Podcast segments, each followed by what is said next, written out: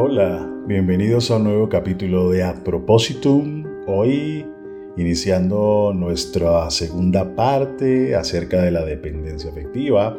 En nuestro último capítulo estuvimos comprendiendo el origen, algunas características, las formas, diferenciando la dependencia pasiva de la dependencia activa.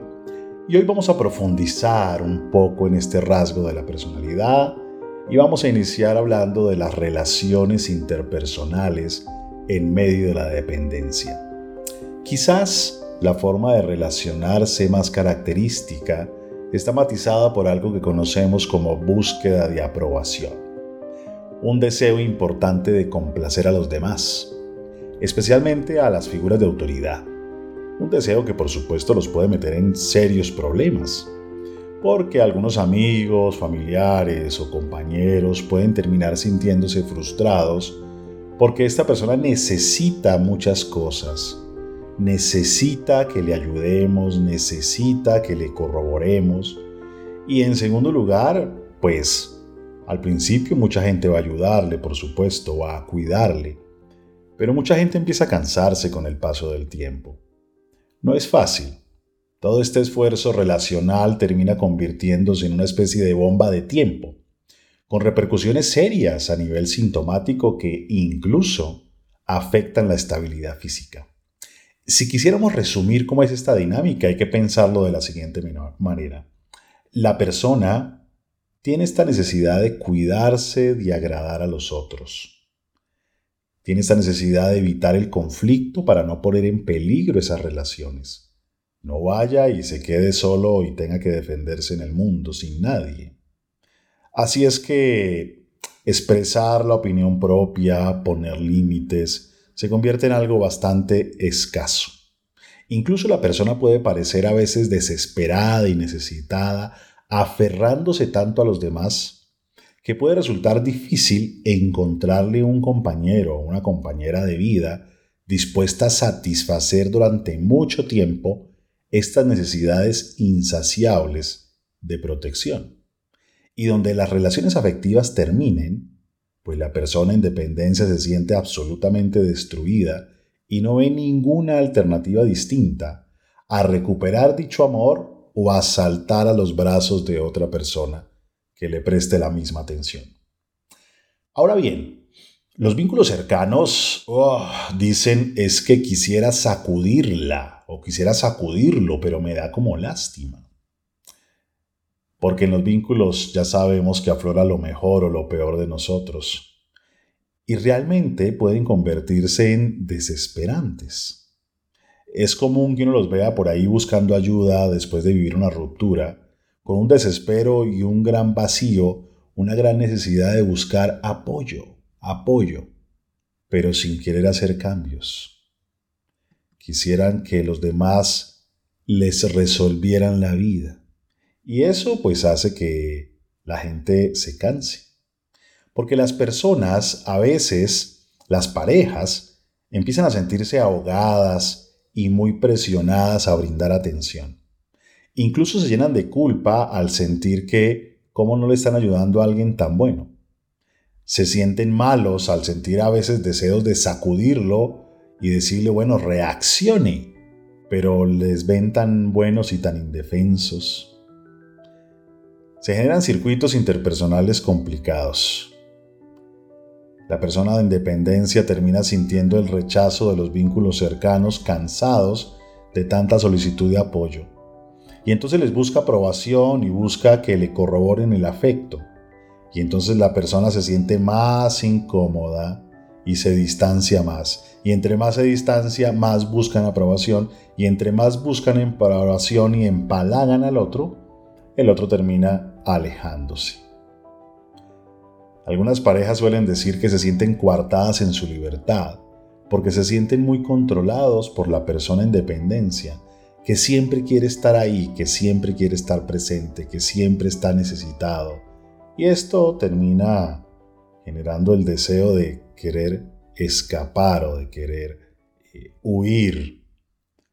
Lo ideal sería algo distinto lo ideal sería que las parejas y familiares reaccionen a tiempo y ayuden a crecer a las personas en dependencia. no asumir las responsabilidades que no les corresponden, permitirles tomar decisiones, dejarlos que asuman la responsabilidad de sus actos y no estar todo el tiempo corroborándose el afecto para evitar que vaya alguna posible crisis. A veces hay que mirarlos a los ojos y decirles, mira, en esto que me preguntas, yo te apoyo en la decisión que tomes, en lugar de tomar la decisión por ellos. Míralo a los ojos y decirles, si a ti te gusta, me parece perfecto, en lugar de decirles qué es aquello que debería gustarles. Confío en que vas a tomar una buena decisión, en lugar de tomar la decisión por ellos. Puede que no sea fácil, porque quisieran que tú tomaras todas las decisiones por ellos, pero se fomenta entonces más la dependencia y no crecen. Por supuesto que hay que ayudarles, claro que sí, en estos tránsitos pero necesitan aprender a sobrevivir por su propia cuenta. No es sencillo, pero bueno. A veces de tanto echarle agua a una matica, la matica se muere. Hay que saber hasta dónde sí y hasta dónde no. También es importante saber distinguir cuándo realmente estamos hablando de dependencia y cuándo estamos hablando de otra cosa porque la lealtad, la generosidad, la solidaridad no quiere decir que alguien sea dependiente. A veces lo hacemos legítimamente por valores. Y las personas con personalidad dependiente suelen tener aspectos positivos y luminosos maravillosos. Son capaces de mantener la empatía por los demás, son fiables, modestos, gentiles, preocupados por un mejor clima, hacen que el mundo sea un lugar mucho más agradable. Pero eso es cuando lo hacen por valores.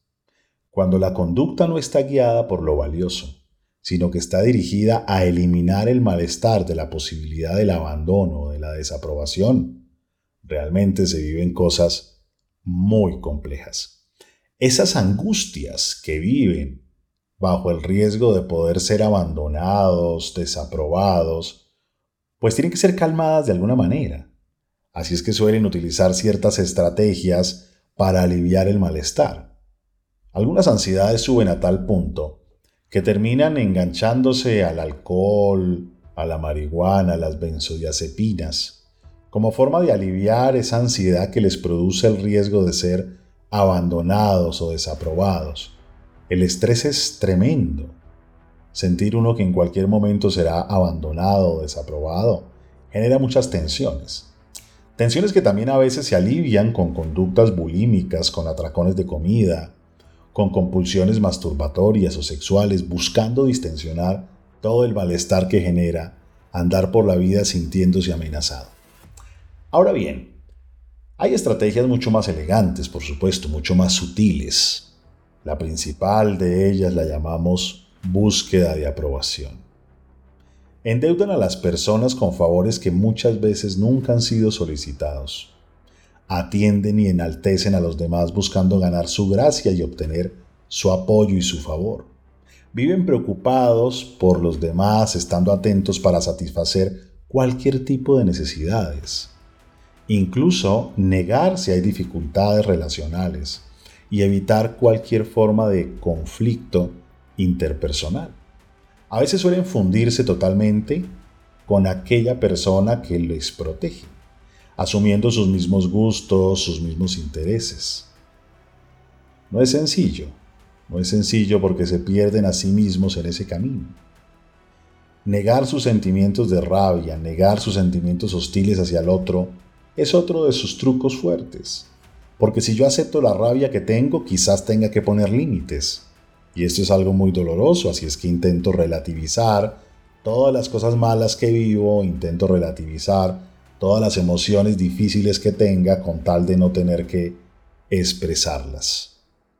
De una u otra forma, quisieran estar 100% tranquilos y seguros que son amados. Así es que utilizan diferentes corroboraciones de afecto, tratando de preguntar día tras día, ¿me quieres? ¿Me quieres? ¿Me quieres? ¿Lo hice bien? ¿Te gusta? Incluso a veces pidiendo perdón antes de hablar. Ay, perdón, ay, perdón, ay, perdón. Como si hubieran hecho algo malo, como si no quisieran incomodar. Y es que no quieren expresar sus desacuerdos nunca. Son sumisos, dóciles, y se ofrecen incluso a hacer tareas desagradables con tal de agradar. Es como si tuvieran unos radares encendidos que les permiten detectar posibles riesgos de desaprobación para poder anticiparse y actuar cuanto antes, disminuyendo el riesgo de la desaprobación, del rechazo o del abandono. Mucha tensión. No es tan sencillo. Podríamos dividir estas estrategias de manera puntual de la siguiente manera. Utilizan estrategias de postergación. Dejan hasta el último momento lo que tienen que enfrentar, la conversación que tienen que tener, la cosa esa difícil que tienen que poner encima de la mesa porque les aterra. Utilizan la negación, tratando de eliminar cualquier sentimiento desagradable hacia la otra persona. Incluso invitan a la protección. A veces victimizándose, a veces hablando mal de sí mismos para que las otras personas les digan, no, ven, tú no eres así, y les expresen el cariño. Utilizan estrategias de corroboración del afecto y de la valía, llamando de manera repetitiva. Utilizan incluso a veces estrategias muy dolorosas y muy complejas, estrategias maquiavélicas donde a veces terminan simulando ciertas enfermedades o ciertos problemas para alcanzar la protección del otro. Qué difícil cuando se descubren estos juegos. Es duro, muy complejo. Todas estas dinámicas emocionales, de pensamiento, todo este miedo a la desaprobación y al abandono, y todos estos trucos para tratar de agradar, de ser aprobados, evitar que haya algún tipo de ruptura, pues van acompañados de una carga de estrés tremenda, tremenda. No siempre funcionan bien las estrategias que se utilizan para distensionar el malestar. Y terminamos con el paso del tiempo enfermándonos. Si bien las personas con niveles de dependencia suelen buscar ayuda, Suelen ir al médico, suelen ir al psicólogo, suelen buscar amigos, porque buscar a alguien que les solucione la vida, que tome las decisiones por ellos, que los haga sentir tranquilos, pues es parte de lo que ellos viven. Sin embargo, cuando deben cambiar e ir a la raíz del tema, ahí se asustan. Las personas con dependencia suelen vivir problemas de ansiedad, suelen vivir temas también depresivos, suelen experimentar algunas fobias.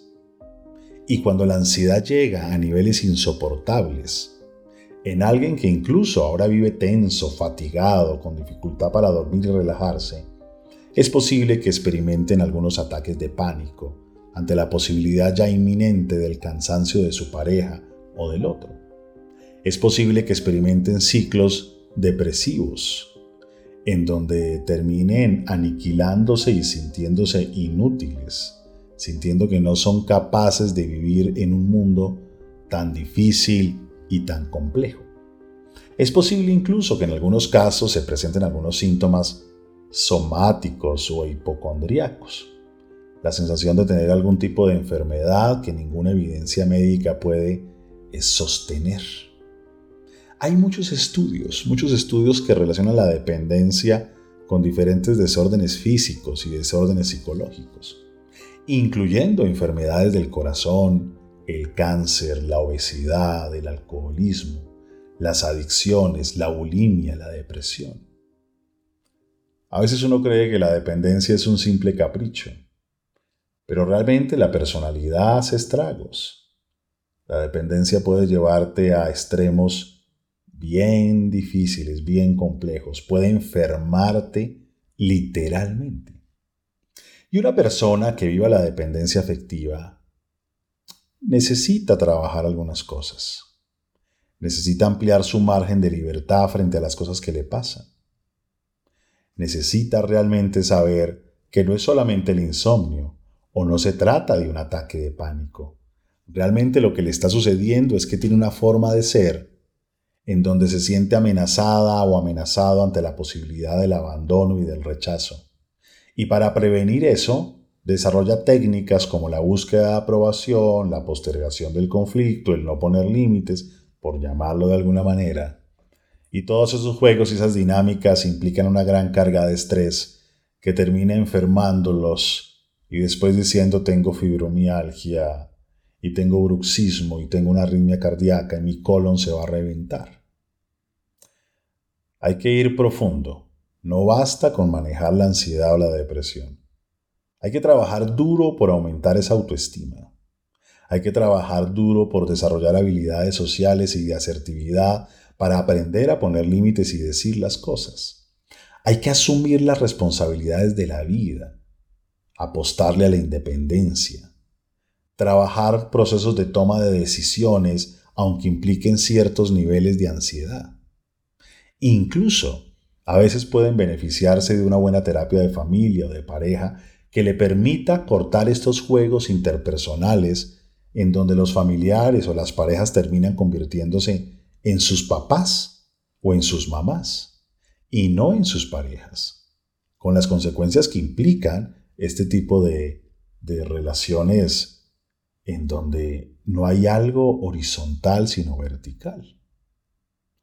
Hay que aprender a, romper ciertas reglas en donde la familia termina tratándote como un niño o una niña aunque tengas 35 años. Cortar con ciertos ambientes sobreprotectores que impiden que asuman la responsabilidad sobre la vida. Hay que asumirse, hacerse dueño de sí, hacerse cargo de la vida que uno tiene. Y sobre todo, ir más allá del mundo de la reflexión ir más allá de la conversación con un terapeuta. Hay que llevarlo a la acción, al mundo, con acciones concretas de independencia, de fortalecimiento, de empoderamiento. Terminamos convencidos de aquello que hacemos, no de aquello que simplemente hablamos. Bueno, muy bien, hemos terminado nuestro segundo capítulo sobre dependencia. Se acercan unas fiestas de Navidad y de Año Nuevo. Así es que, bueno, tendremos unos capítulos especiales para esos momentos. Y me despido y los espero en una semana nuevamente con un capítulo nuevo de Ad Propósito.